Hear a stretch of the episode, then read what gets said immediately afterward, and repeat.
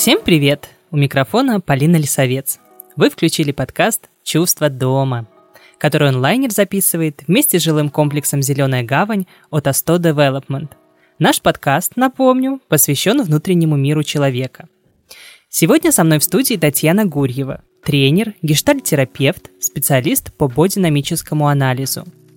В этом выпуске обсуждаем, как тело связано с психикой, о чем может говорить сутулость, Спойлер. Дело, конечно, в безответной любви к родителям. И как вернуть связь с собственной телесностью. Сделайте вдох поглубже, выпрямите спину и вперед слушать наш подкаст. Здравствуйте, Татьяна. Добрый день. Давайте для начала разберемся. Может быть, для наших слушателей само название «специалист по бодинамическому анализу» — это уже что-то незнакомое, непривычное. Что это вообще такое бодинамика? Это направление в телесно-ориентированной терапии сравнительно молодое направление. Примерно оно существует в течение 40 лет расшифровывается как боди – это тело, динамика – это развитие. А, то есть это телесная ориентированная терапия, которая изучает психомоторное развитие ребенка и как это психомоторное развитие влияет на его структуру характера, влияет на его эго-функции, на его эго-навыки, на то, как он будет вступать в отношения с другими людьми, как он будет строить контакт с другими людьми, э, какие защитные механизмы он будет использовать в контакте с другими людьми.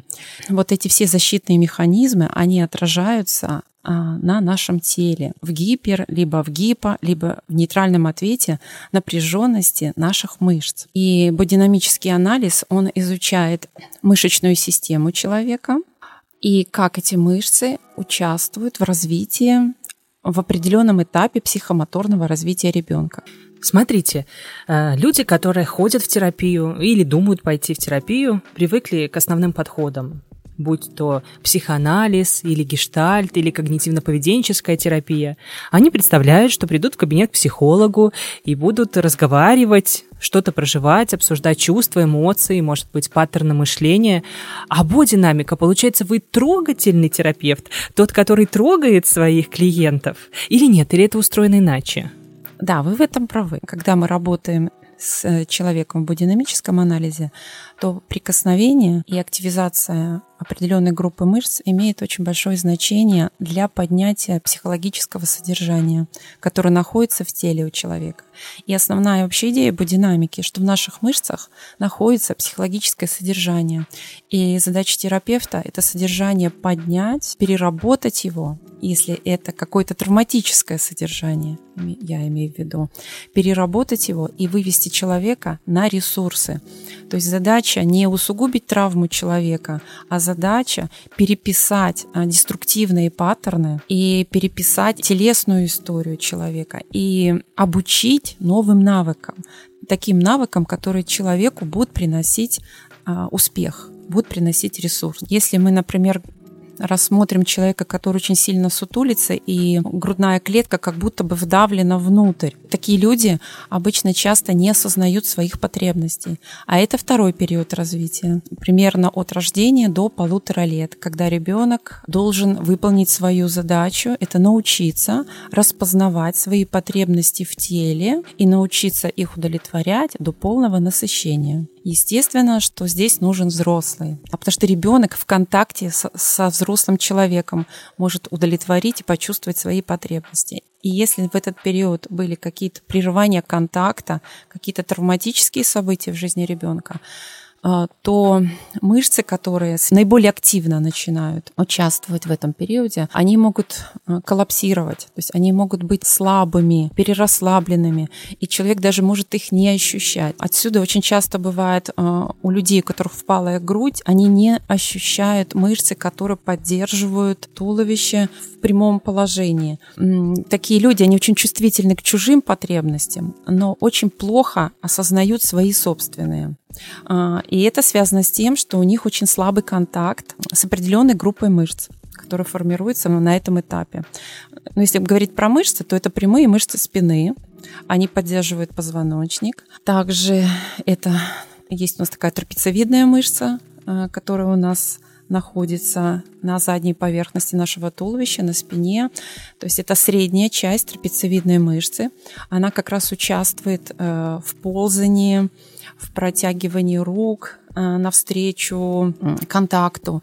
И если, например, ребенок а, звал взрослого человека в контакт, протягивал руки, хотел дотянуться до своего родителя, а родитель по каким-то причинам не мог ему дать этого контакта, то эти мышцы начинают коллапсировать, становятся слабыми, вялыми, и, говорят, человек опускает руки. И тогда мы можем связать моторное действие с психологическим действием. Моторное действие – это тянуться, дотягиваться, а психологическая деятельность – это дотянуться до контакта, притянуть к себе человека. Мы говорим «притянуть человека», при этом это же надо действие какое-то произвести. И часто люди не могут к себе притягивать людей, и если мы начнем тестировать их мышцы на теле, мы увидим, что эти мышцы у них находятся в определенном тонусе что эти мышцы могут быть вялые. Но также здесь еще может быть и другой тип защиты, по примеру гипернапряжения. То есть человек умел в этом возрасте дотягиваться до желаемого, умел притягивать а, то, что он хочет к себе в контакт, но в какой-то момент он, допустим, стал слишком активным или слишком назойливым для своих родителей. И родители начали пресекать его такую активность. И тогда ребенок научился останавливать свое движение. То есть он может к чему-то тянуться и потом под грозным видом ну, своих родителей останавливать это движение. И тогда может закладываться импринт, который будет иметь отражение в его характере. Человек хочет дотянуться до успеха, хочет дотянуться до объекта, который он любит. Но если он увидит как чье-то грозное лицо, то он может сам себя останавливать. Всего лишь проецируя свои детские паттерны поведения на взрослых людей. И тогда это будет выражаться в теле как а, очень сильно сильное напряжение мышц. А, даже боль можно в этих мышцах испытывать, потому что у нас часто болят те мышцы, которые напряжены. И получается, что помогая человеку выйти на хороший, здоровый тонус, а, на гибкость в мышцах, мы будем использовать разные методы работы. С гипо напряженностью мышц будем одним способом работать, с гипернапряженностью другим способом работать.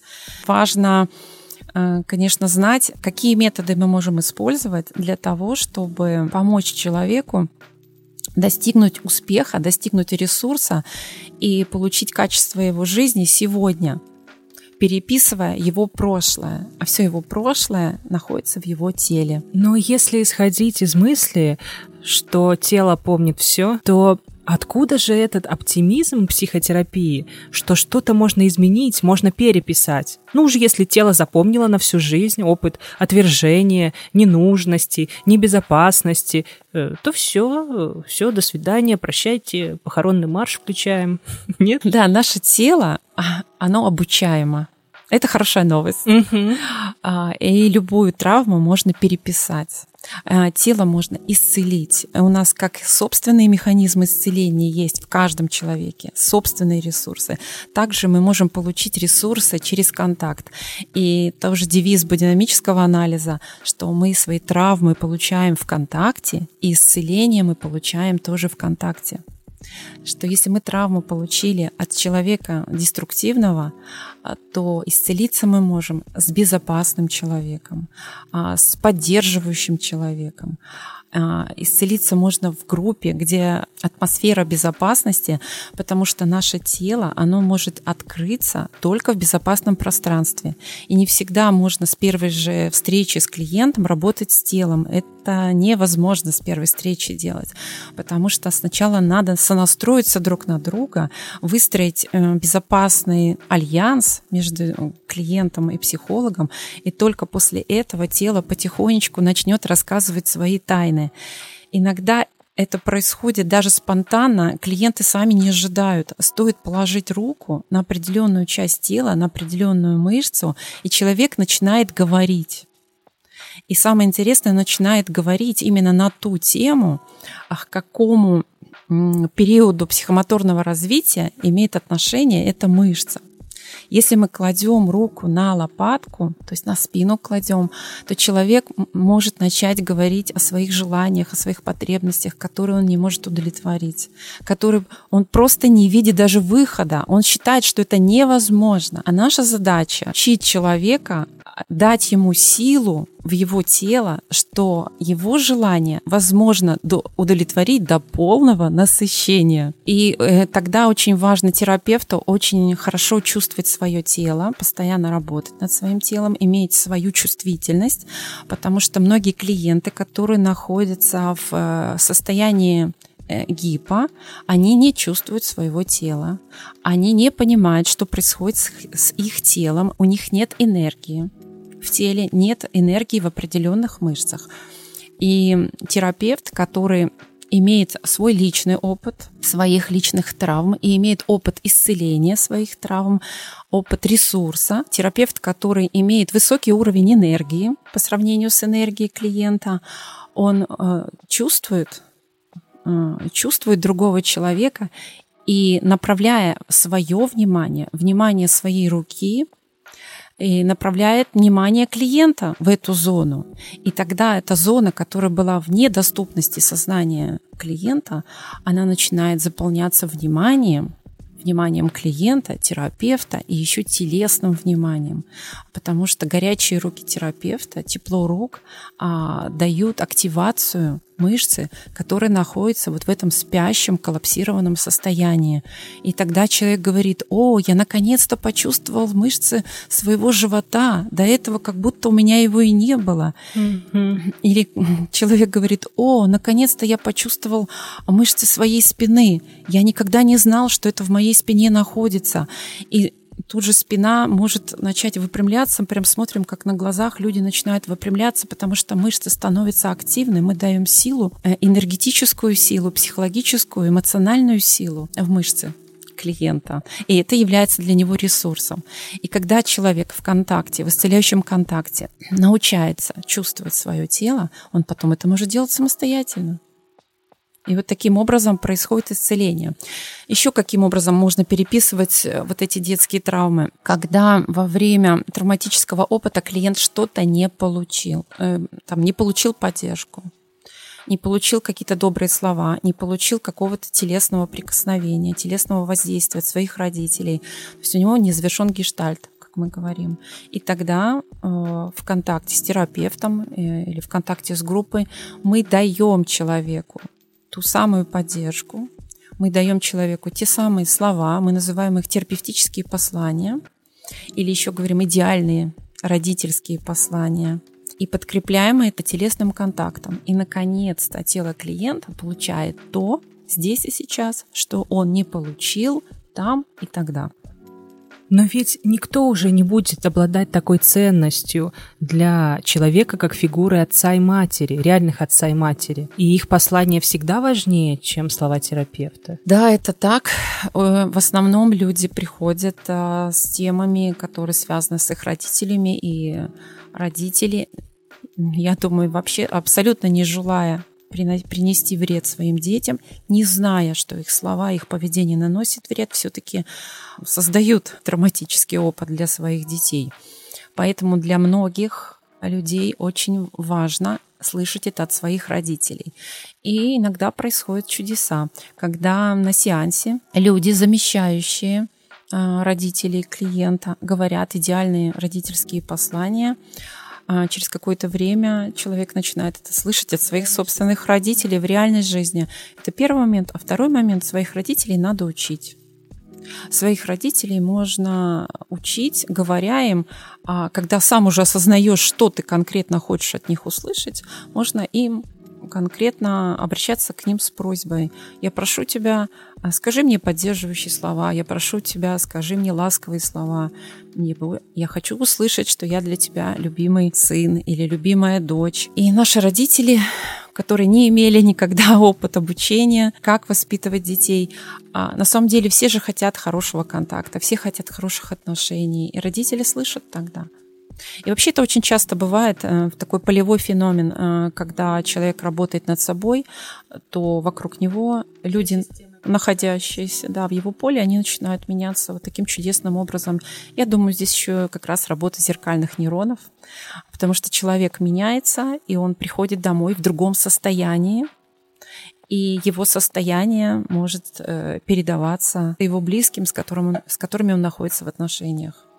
Если мы еще говорим про какой-то травматический опыт развития, про то, что травма прерывает естественный э, природный процесс, что именно мы будем иметь с вами в виду под словом травма? Ну, условно, папа купил мне э, шарик не черничного мороженого, а персикового, и это очень меня расстроило. Ну, наверное, это не то, не совсем то. Что же вот будет травмой, а что нет? Получит человек травму или нет, это все относительно для каждого человека в отдельности. Потому что есть люди, которые обладают большим ресурсом и большой как бы скоростью восстановления после травматического опыта. Некоторые люди не обладают таким опытом, они очень чувствительны и э, легко могут подвергаться травматическому опыту. И, например, если представить, что сидят люди в офисе, и вдруг неожиданно выбегает мышь. Так. Какая-то часть людей э, вскрикнет, поднимет ноги, чуть ли не на стул заберется или на стол. Какая-то часть людей вообще не обратит внимания на эту мышь, а какая-то часть людей порадуется, скажет, ой, мышка, и будет в восторге.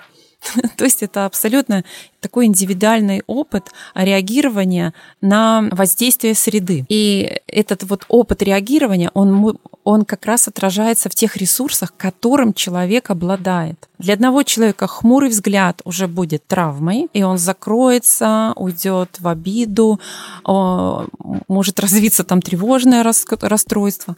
А для кого-то тревожный взгляд, кто привык к этому с самого детства и понимает, что это не несет никакой угрозы для его жизни, он может просто не обращать на это внимания.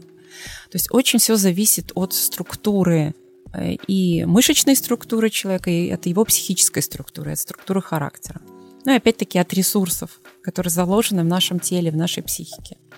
Ясно. В общем, это не э, магазин хозяйственных товаров. Мы не можем взвесить вот столько-то кубометров травмы нанес вот этот поступок э, каждому. Если мы будем развивать в течение жизни, мы можем развивать свою стрессоустойчивость. Этим занимаются, кстати, терапевты, телесные терапевты, потому что приходится работать с травмами насилия, физического насилия, психологического насилия с травмой, там, с гореванием, с всевозможными повреждениями телесными, с операциями, которые отложили отпечаток и на теле, и на психике человека, то вот слушая вот эти ужасы, потому что приходится слушать один ужас за другим, а когда еще идет групповая работа, там каждый приходит ужасов, со своим ужасом. Очень важно не выпадать из контакта, а очень важно быть в контакте с человеком, который рассказывает тебе про свой ужас или про свою ярость, а, чувствовать свое тело и чувствовать тело клиента. И это огромный такой навык, который нарабатывается в течение всей вот этой рабочей профессиональной жизни. Это нужно делать каждый день. Работать для телесного терапевта, работать над своим телом приходится каждый день, чтобы держать э, свои мышцы в хорошем тонусе и свою психику, соответственно. Я так поняла, вы такой сверхчеловек, который, увидев э, кого-то напротив, может прочитать его тело, словно карту, словно открытую книгу. Э, так ли это? Дает ли такую оптику бодинамика? Ну, люди, которые закончили обучение по бодинамическому анализу, ну, на самом деле могут, увидя, как человек идет, а, как он сидит, как он двигается, а, рассказать что-то об этом человеке рассказать а, о его механизмах контактирования, о его каких-то приоритетах, что ему нравится, чему ему не нравится, чего он боится в жизни, а в чем он успешен. Специалист да, по бодинамике может рассказать какие-то даже предполагать детские истории человека, какие у него отношения были в детстве. Даже можно предполагать, испы- э, переживал ли этот человек в своей жизни шоковые травмы. Там тоже есть определенные маркеры в теле. И тогда с этим человеком, наверное, специалисту проще будет общаться, когда ты уже предполагаешь, а какие защитные механизмы в теле этот человек может использовать. И чем это тогда хорошо, что так как наше большинство травм развития приходится на довербальный период, потому что не все дети начинают разговаривать там, да, в два года, там, некоторые только к трем годам могут начать разговаривать. вот этот весь период, который такой очень бурный период развития психомоторной деятельности, как будто бы как слепое пятно для этих людей. И тогда эти люди приходят, и они говорят, мы не понимаем, что с нами происходит. Мне, говорят, плохо, а я не понимаю, что со мной происходит. И уже можно тогда по телесной структуре а, понять, а, где, в какой период, возможно, с человеком произошло что-то не очень приятное.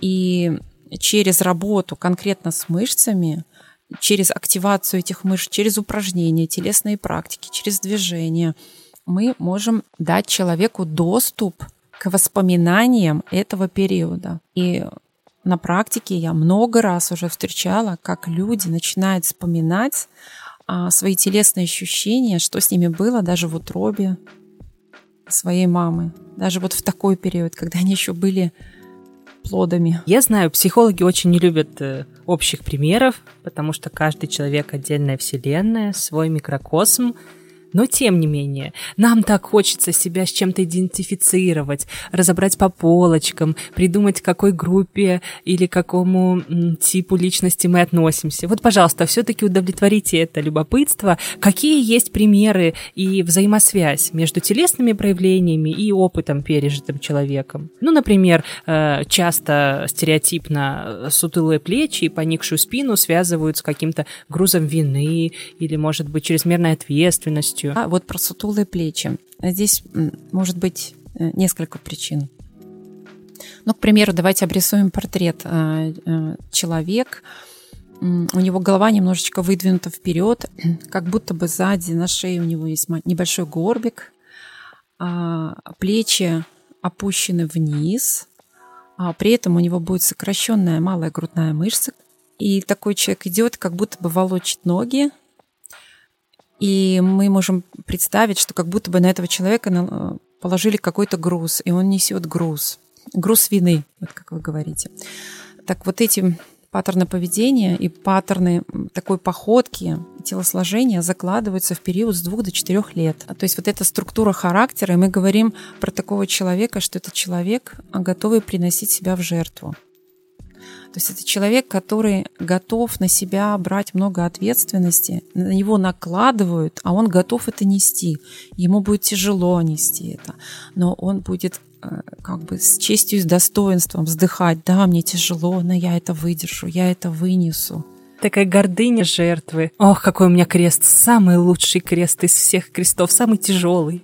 Да, но потом они рано или поздно начнут э, злиться на своих близких людей, что те не замечают, как много они для них сделали, э, как много они делают сейчас, хотя их об этом близкие не просят.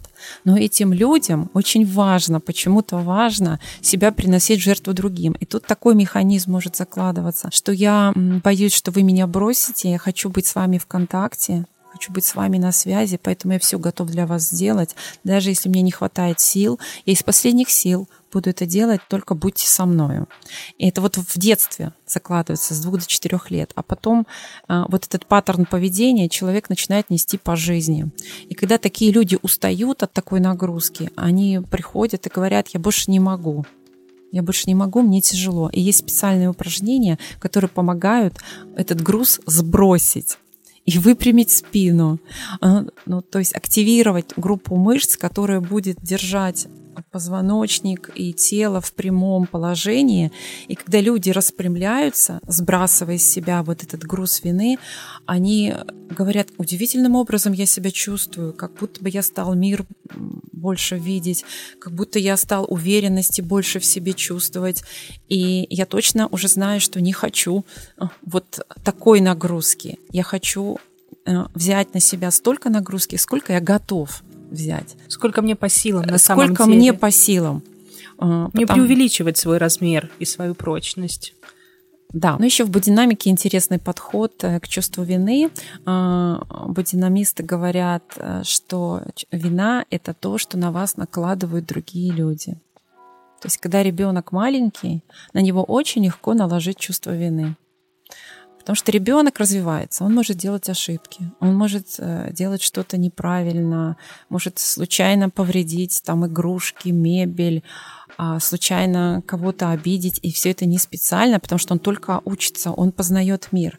При этом его начинают наказывать, его начинают обвинять, говорить, что ты плохой мальчик или плохая девочка, и тогда это обвинение идет не на действие ребенка, а на всю его личность целиком. И как раз э, обычно детей начинают и наказывать вот в этот период, э, там 3-4 года, начинают наказывать, когда у них формируется э, структура воли. И тогда как будто бы родители, наказывающие ребенка, ломают его волю. Позвоночник сгибается, как будто бы ребенок начинает чувствовать себя жертвой, он как будто бы э, ну, прячется от этого груза, от этого давления. То не ребенок в этом виноват. Родитель, который злился на своего ребенка, накладывает на ребенка чувство вины. И ребенок это чувство вины принимает, и оно начинает отражаться в его телесной структуре. Мы говорим, как человек, несущий чувство вины. И такой человек все время будет потом по жизни идти и на себя брать чужую вину. Поэтому есть такие специальные техники телесные, где мы а, помогаем человеку через работу плеч... мышц в плечевом суставе сбрасывать груз вины. То есть прям физически делать такое движение, как если бы что-то было на плечах, и ты это сбрасываешь? Да, мы э, кладем руки на определенные мышцы, даем давление на эти мышцы и просим человеку сделать определенное движение плечами, как бы сбрасывая этот груз вины. И человек тогда чувствует неимоверное облегчение. И мало того, мы психологически в этом его должны поддержать. Мы говорим, ты не виноват. Отлично, сутулая Полина возьмет себе на заметку. Сутулость еще бывает не только у тех, кто несет груз вины, а сутулость еще бывает у людей, которые не в контакте со своими потребностями, которые не чувствуют свои потребности, и у них как будто бы в области грудной клетки как будто дырка находится. Эти люди тоже э, ну, сутулятся, но при этом они очень чувствительны ну, к чужим потребностям. То есть они не осознают свои потребности, не имеют контакта. И таким людям очень трудно почувствовать насыщение. Еще спина может быть сутулой, э, когда э, ребенок входит в период психомоторного развития, когда у него формируется мнение. Это, сейчас скажу вам, с 5 до 9 лет, вот этот период. Как раз ребенок выходит а, в школу, он часто посещает другие семьи, ходит в гости к другим семьям и видит, что у разных людей разные правила в своей жизни, и у людей разные мнения. Но как раз формирование мнения связано с когнитивным развитием в этом возрасте. И ребенок очень прислушивается тогда к мнению своих родителей, к мнению других людей и начинает формировать свое мнение. И вот э, люди, дети, э, мнение которых в семье подавлялось, говорили, ты еще мал, чтобы выражать э, свое мнение. Кто ты такой? А, такие люди тоже могут сутулиться, и у них такая как раз сутулость в области лопаток. То есть есть разные виды сутулости. Ого. И по этим разным видам сутулости можем определить, к какому этапу психомоторного развития относится вот как раз вот эта травма развития. Угу. Интересно. Давайте еще пару таких телесных симптомов частых разберем. А давайте, вот мне очень нравится такая структура, то есть такой период психомоторного развития с 3 до 6 лет, развитие сексуальности и чувственности. И задача этого периода с 3 до 6 лет это почувствовать баланс между своей э, сердечной чувственностью и сексуальной чувственностью. Как раз в этом возрасте дети начинают осознавать, э, какого они пола, начинают играть а, в ролевые игры, в доктора начинают играть, активно изучают свое тело, видят различия в своем теле, да, мальчики и девочки видят различия в своих телах. И в этом периоде тоже становится активным определенная группа мышц. И интересно, что в этом возрасте появляются у детей романтические чувства, активным становятся мышцы шеи, э, которые участвуют во флирте. Как бы девушка голову может наклонять на бок, при этом может быть отопыриваться мизинчик. И вот вспомните, когда вы видели, как, например, кто-то из девушек курит или держит а, чашечку чая и как будто бы торчит мизинчик, мы можем понять, что эта девушка романтик. У мужчин мы тоже такое можем увидеть. Мужчины романтики тоже есть. Еще у романтиков у них очень талия узкая. напряженные мышцы живота, и как будто бы таз отклонен назад. Э, гениталии тоже вместе с отклоненным тазом уходят назад, как будто девушка смущается, при этом не чувствуя своей сексуальности, а только ассоциирует себя с романтическими чувствами но при этом э, все благоухает. И тут получается, что у человека разорван контакт между своей чувствительностью, своей сексуальной энергией, но при этом есть очень хороший контакт э, с романтической своей частью. И такие... Такой типаж вечного девственника или вечной девственницы. Ну, не в прямом смысле, конечно. Да, интересно, что такие э, люди, они ищут свою любовь и готовы отдать свое сердце своему партнеру. И они хотят а, влюбиться один раз и на всю жизнь. Вот. Для них это очень важно. Для них не важно сексуальные отношения, а для них важны романтические отношения. И иногда вот романтики могут разыгрывать а, какое-то свое сексуальное возбуждение, сексуальное удовлетворение, только чтобы быть в контакте со своим партнером. Для них все-таки важны именно романтические, сердечные чувства. А бывает все наоборот. А, есть люди, которые у них наоборот гипернапряженные мышцы, и у них таз немножко выдвинут вперед, как будто бы гениталии талии идут вперед. Более агрессивное выражение в глазах, такое соблазняющее выражение в глазах, раздевающий взгляд. Это, кстати, бывает и, и как у мужчин, так и у женщин. И такие люди себя ассоциируют а, с сексуальным возбуждением, а не с романтическими сердечными чувствами. И для них секс, сексуальное возбуждение как будто является смыслом жизни. Они считают, что жизнь это секс и все вокруг это секс. И такие люди, они даже готовы разыграть романтические чувства, чтобы получить сексуальное удовлетворение, чтобы получить сексуальный контакт.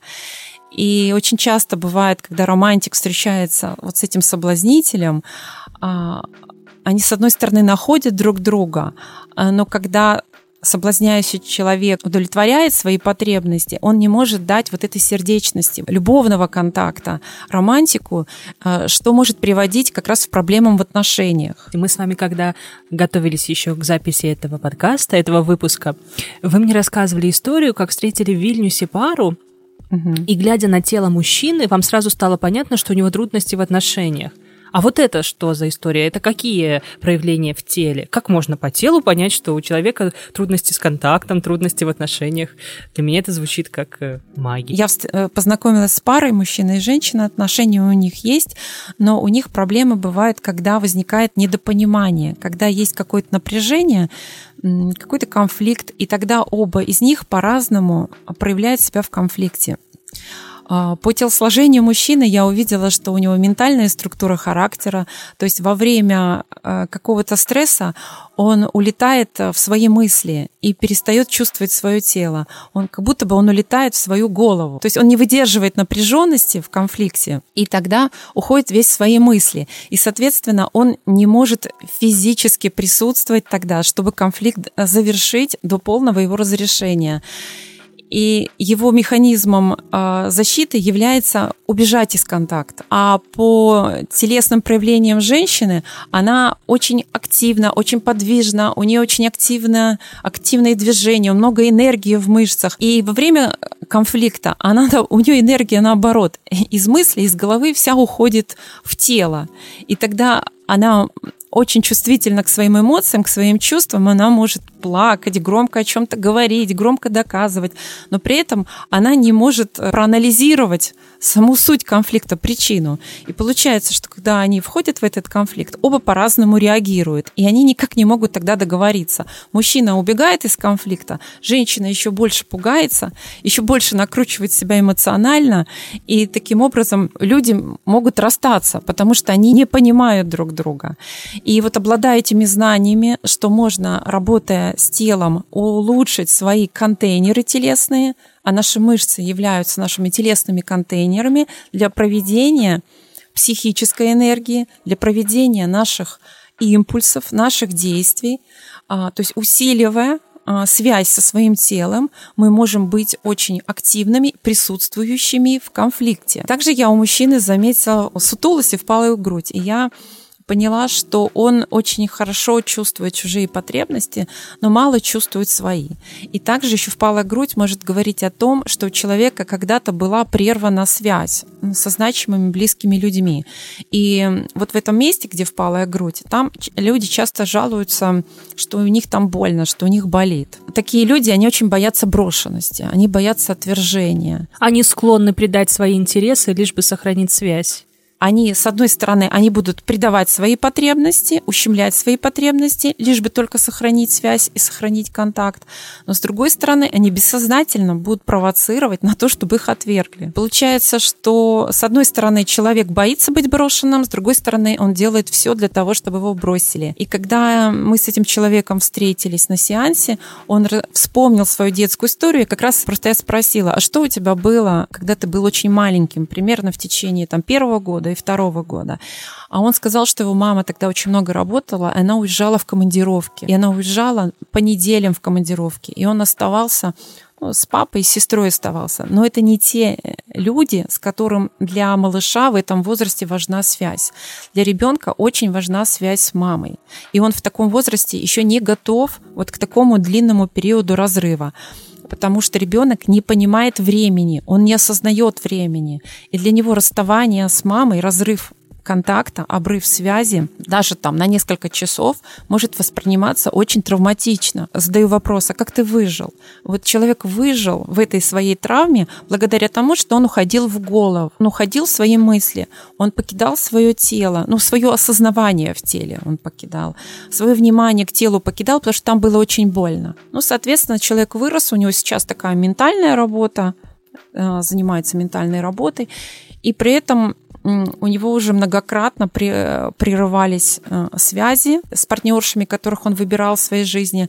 Это один момент. А второй момент, он не может долго находиться в связи, он не может долго находиться в контакте, потому что его тело не имеет этого навыка. Этот навык формируется вот в первые полтора-два года.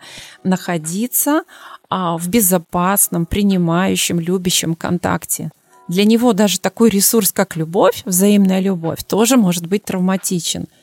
И тогда моя задача научить людей через свое тело, научить людей выдерживать этот контакт, выдерживать энергию любви. Это тоже бывает непросто. Как все-таки сложно устроены наши подсознательные, такие прям захватывающие игры. Партнер нашего подкаста – жилой комплекс «Зеленая гавань». Это коттеджи, таунхаусы, лайнхаусы, сити-хаусы и урбан-хаусы в единой архитектурной скандинавской стилистике. Основная идея комплекса – жизнь без компромиссов. На природе рядом с лесом, но с городским комфортом. Зеленая гавань – место, которое дарит тишину, гармонию и настоящее чувство дома –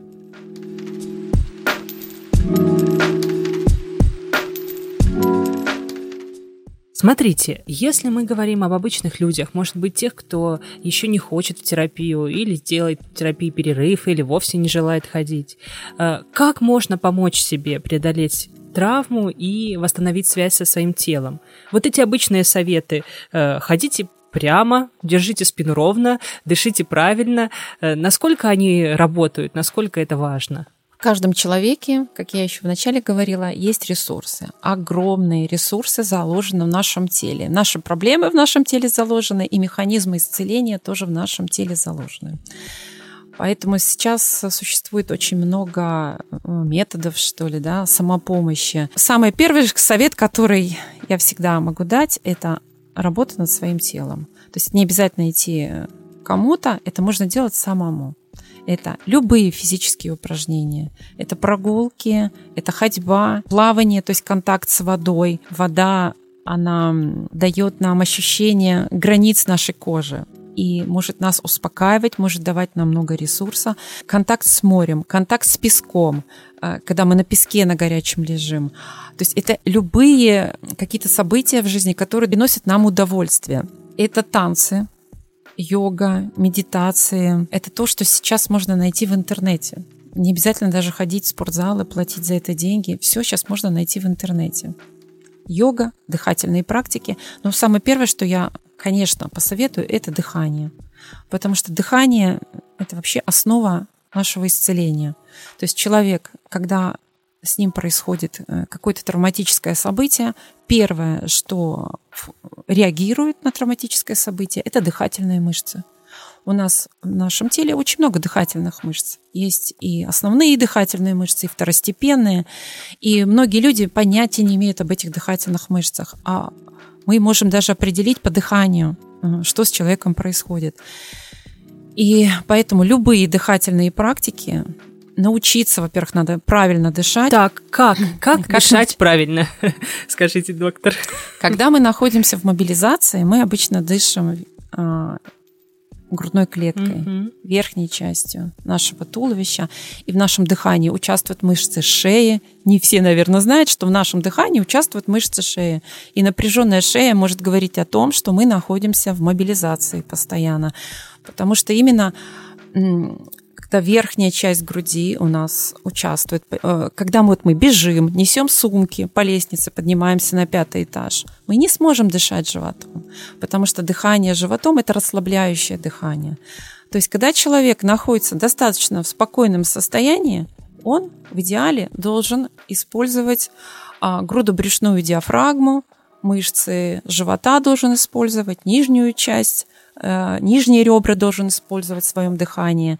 Но проверяя на людях, я вижу, что они понятия не имеют, как должны работать нижняя часть межреберных мышц, а, как работает диафрагма. Очень многие люди дышат а, грудной клеткой, используя при этом грудные мышцы, верхнюю часть межреберных мышц и мышцы шеи.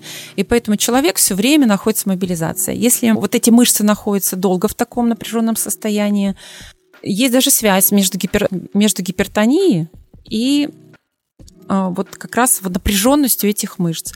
Чаще всего гипертоники дышат э, грудной клеткой, верхней частью туловища.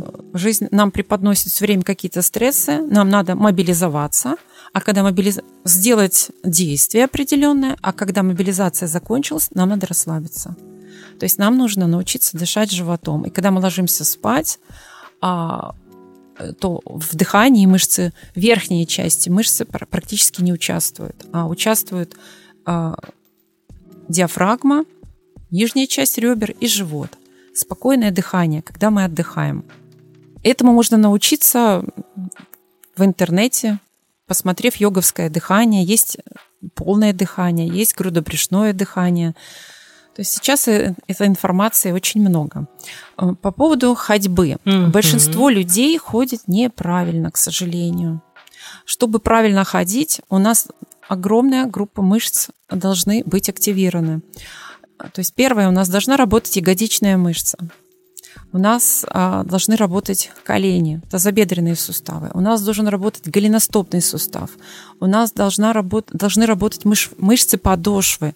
То есть при ходьбе человек должен наступать на пятку и перекатываться с пятки на носок и отталкиваться полными вот, э, пятью пальцами отталкиваться от земли.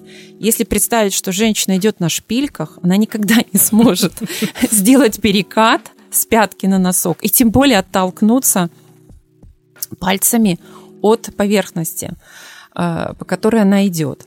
А, во время еще ходьбы происходит ротация в поясничном отделе позвоночника. Шаг должен быть достаточно, достаточной длины, а, чтобы включилась ягодичная мышца. Большинство людей идут не очень э, широким шагом, и тогда ягодичная мышца не включается она не используется в ходьбе. И еще во время ходьбы задействованы мышцы рук. А, ну, то есть не мышцы рук, а широчайшая мышца спины, которая связывает наш таз с рукой. То есть во время ходьбы мы еще должны активно размахивать руками. Где вы видели такую походку?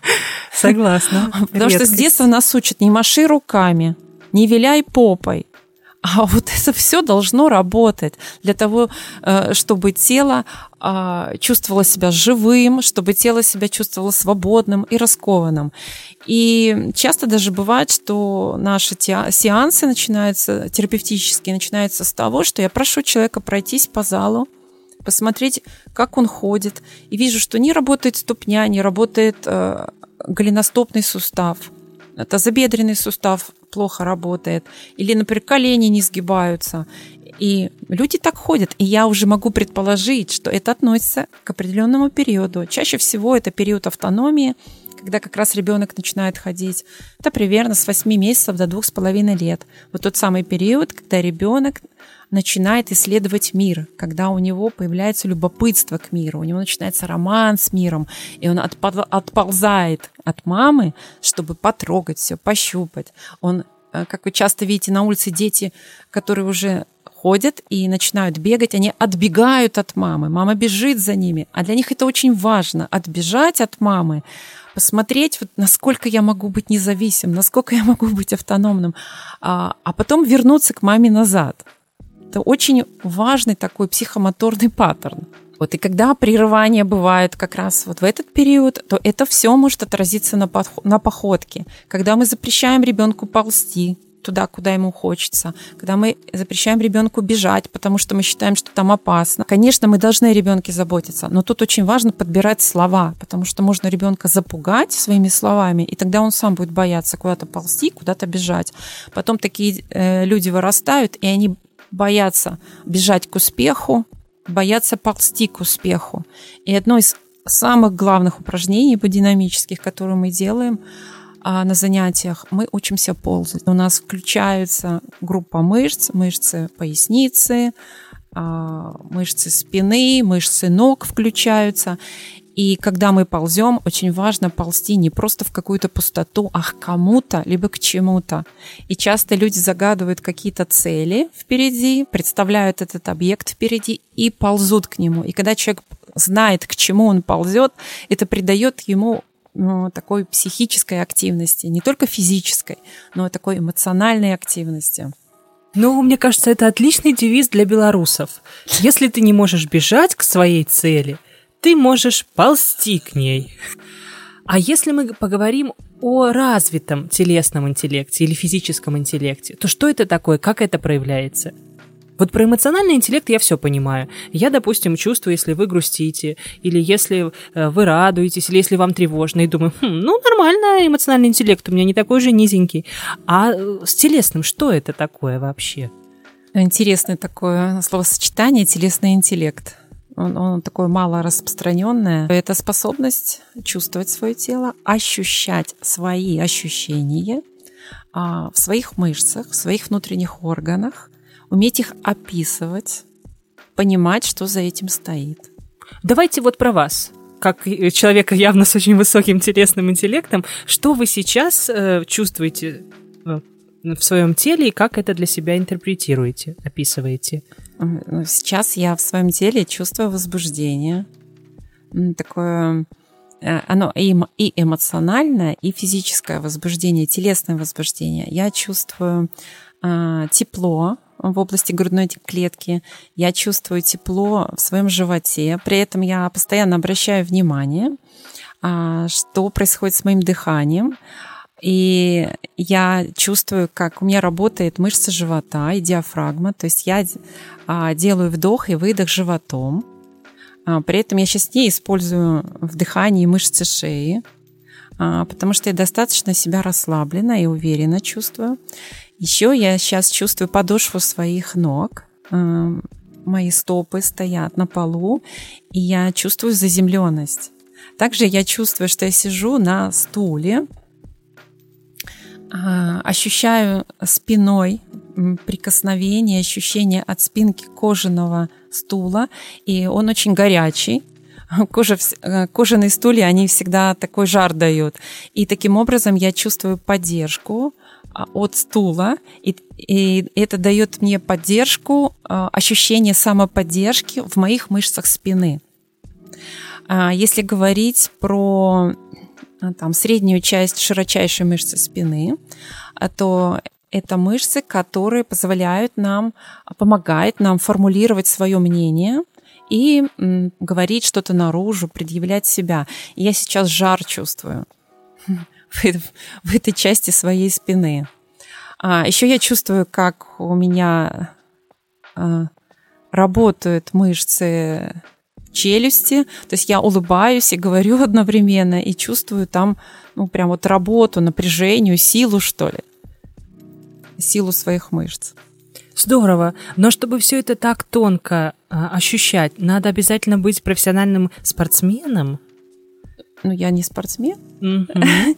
я просто психолог. И э, было время, когда я вообще не понимала язык своего тела, и я жила в своей голове, а, у меня хорошо было развито творчество, фантазия, я ничего не знала про тело, а, про свое тело. Но есть оно и есть, ну, ходит оно, бегает, прыгает, ну и прекрасно, а, ну, переживает оно какие-то чувства, очень яркие чувства, там, когда сдаешь экзамены, там, тревога, или когда влюбляешься, то жар в сердце, но всевозможных других нюансов. Например, я не чувствовала раньше когда-то, я не ощущала, как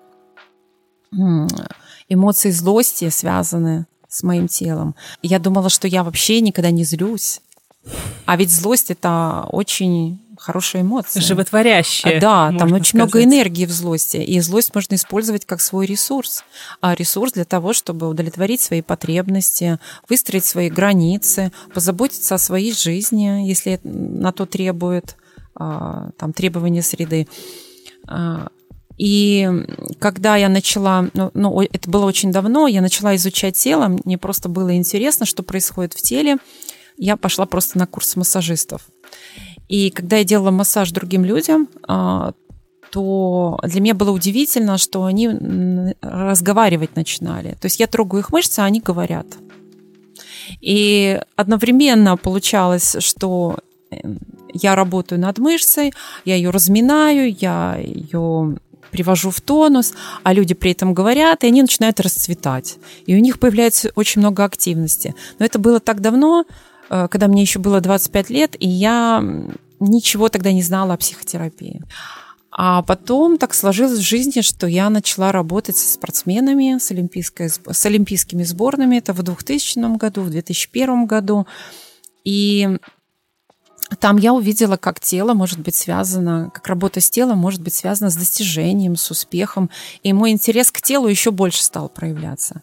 И когда Э, началась программа обучающая по бодинамическому анализу. Это, для меня это было просто, ну, не знаю, счастье какое-то, да, где мы изучали каждую мышцу, а с чем связана каждая мышца, с каким она психологическим содержанием связана, с каким она движением связана, где она анатомически в нашем теле находится, как эту мышцу можно активировать, как эту мышцу можно протестировать. И когда мы обучались, э, то раз в неделю мы со своей группой, со своими коллегами на протяжении долгих многих лет мы встречались, и друг у друга эти мышцы трогали, активировали, и таким образом мы изучали свое тело. И вот изучив вот эти основные, там, 140 мышц, которые нам надо было изучить, основные, мы, естественно, повысили чувствительность и осознанность в своем теле. Да. Это очень важно знать. Потому что большинство людей, они даже не знают, что такое диафрагма. Они не знают, э, что диафрагма участвует э, в дыхании. Э, вообще для чего она нам нужна, эта диафрагма, они понятия не имеют. Даже люди, которые сами преподавателями работают, тоже практически ничего не знают о своем теле. Ну, они же Э, не в медицинском, не в медицинском ведь институте учатся. Зачем им знать, как устроено их тело? А это очень важно, потому что наши мышцы, они и с внутренними органами связаны, и даже работая с мышцами можно улучшить работу внутренних органов. Поэтому что еще? Массаж я рекомендую, да, ходить людям на массаж, заниматься дыхательными практиками, заниматься йогой. Почему йога хороша? Потому что она а, тренер обычно просит направить в какой-то определенной асане внимание на свои мышцы. И очень многие тренера по йоге тоже ходят и обучаются динамическому анализу, потому что они понимают, что им не хватает знаний именно психологических а, как вот работа тела связана с психикой, а это просто напрямую. То есть наше тело – это отражение нашей психики. То есть мы и есть наше тело. То есть кто такой я? Я – это тело. И все, что происходит со мной, это все, это все происходит в моем теле. Нигде снаружи это не происходит, только в моем теле. И а, тело это может быть как вход, так и выход в нашу проблему и в решение нашей проблемы. Ну и мне понравилась ваша история. Она дает э, некую надежду, э, говорит о том, что мы не обязаны родиться с э, врожденным высочайшим телесным интеллектом. Это путь, и каждый может выбрать его и уверенно туда ползти. Да, но если говорить про то, как его, как он в идеале должен развиваться, телесный интеллект, он должен развиваться благодаря контакту между мамой и ребенком. А, потому что задача родителей – это зеркалить своих детей. И зеркалить их прямо, можно сказать, с первого дня рождения. Когда мама смотрит на тело ребенка и пытается ощутить, что чувствует ребенок, что хочет ребенок сейчас. Потому что ребенок ничего сказать не может, ничего осознать не может. Этот маленький младенец. И когда мама, благодаря а, своей вот такой биологической сонастройке, зеркалит ребенка и понимает, что он хочет, и делает для него это, то ребенок это впитывает через свою кожу, через каждую клеточку, через э, своего тела, через каждую мышцу. Правильное отзеркаливание потом будет являться залогом вот этой здоровой телесности и здорового осознавания своего тела, что мое тело сейчас хочет пить, или мое тело сейчас хочет есть, или мое тело сейчас хочет спать. Ведь младенец ничего этого не знает. Этому всему должна научить достаточно хорошая мама. А когда мама сама в своем теле разобраться не может, то ей очень трудно правильно отзеркалить тело ребенка. И получается такая, такое кривое зеркало, что ли. Да. Э, люди которые, например, испытывают в боль в животе, и мама его неправильно, этого ребенка отзеркалила, а, а может быть, э, ребенок переживал какое-то какое чувство, э, там, скучал, например, и у него живот при этом болел, а мама ему говорила, о, ты, наверное, хочешь кушать, и давала ему во время вот этого переживания еду, то в следующий раз, когда вырастет э, ребенок взрослого человека, и у него мож... и он может скучать, он, он будет думать, что это не эмоция, а что это желание, что это голод, что это желание что-то съесть. И тогда эмоциональный голод – будет восприниматься как физический голод, и потребность будет удовлетворяться не тем способом. То есть э, вместо эмоционального контакта а, человек будет подходить к холодильнику. И, и в одиночестве что-то есть, что ничуть его не насытит. Да, да, то есть не произойдет насыщение, не произойдет удовлетворение потребности до полного насыщения, потому что потребность спутана.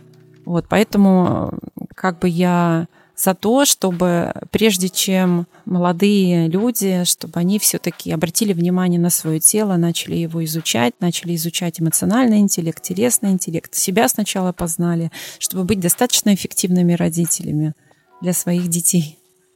Отлично, вот он, идеальный мир будущего. Итак, сегодня мы обсуждали то, как наше тело связано с психикой. И в нашей студии была тренер, гештальтерапевт, специалист по бодинамическому анализу Татьяна Гурьева. Татьяна, спасибо вам огромное. Прям приятно было с вами этот час провести. Спасибо, Полина. Тоже был очень приятный диалог и приятный контакт. Если вам понравился наш подкаст, подписывайтесь на него на музыкальных площадках.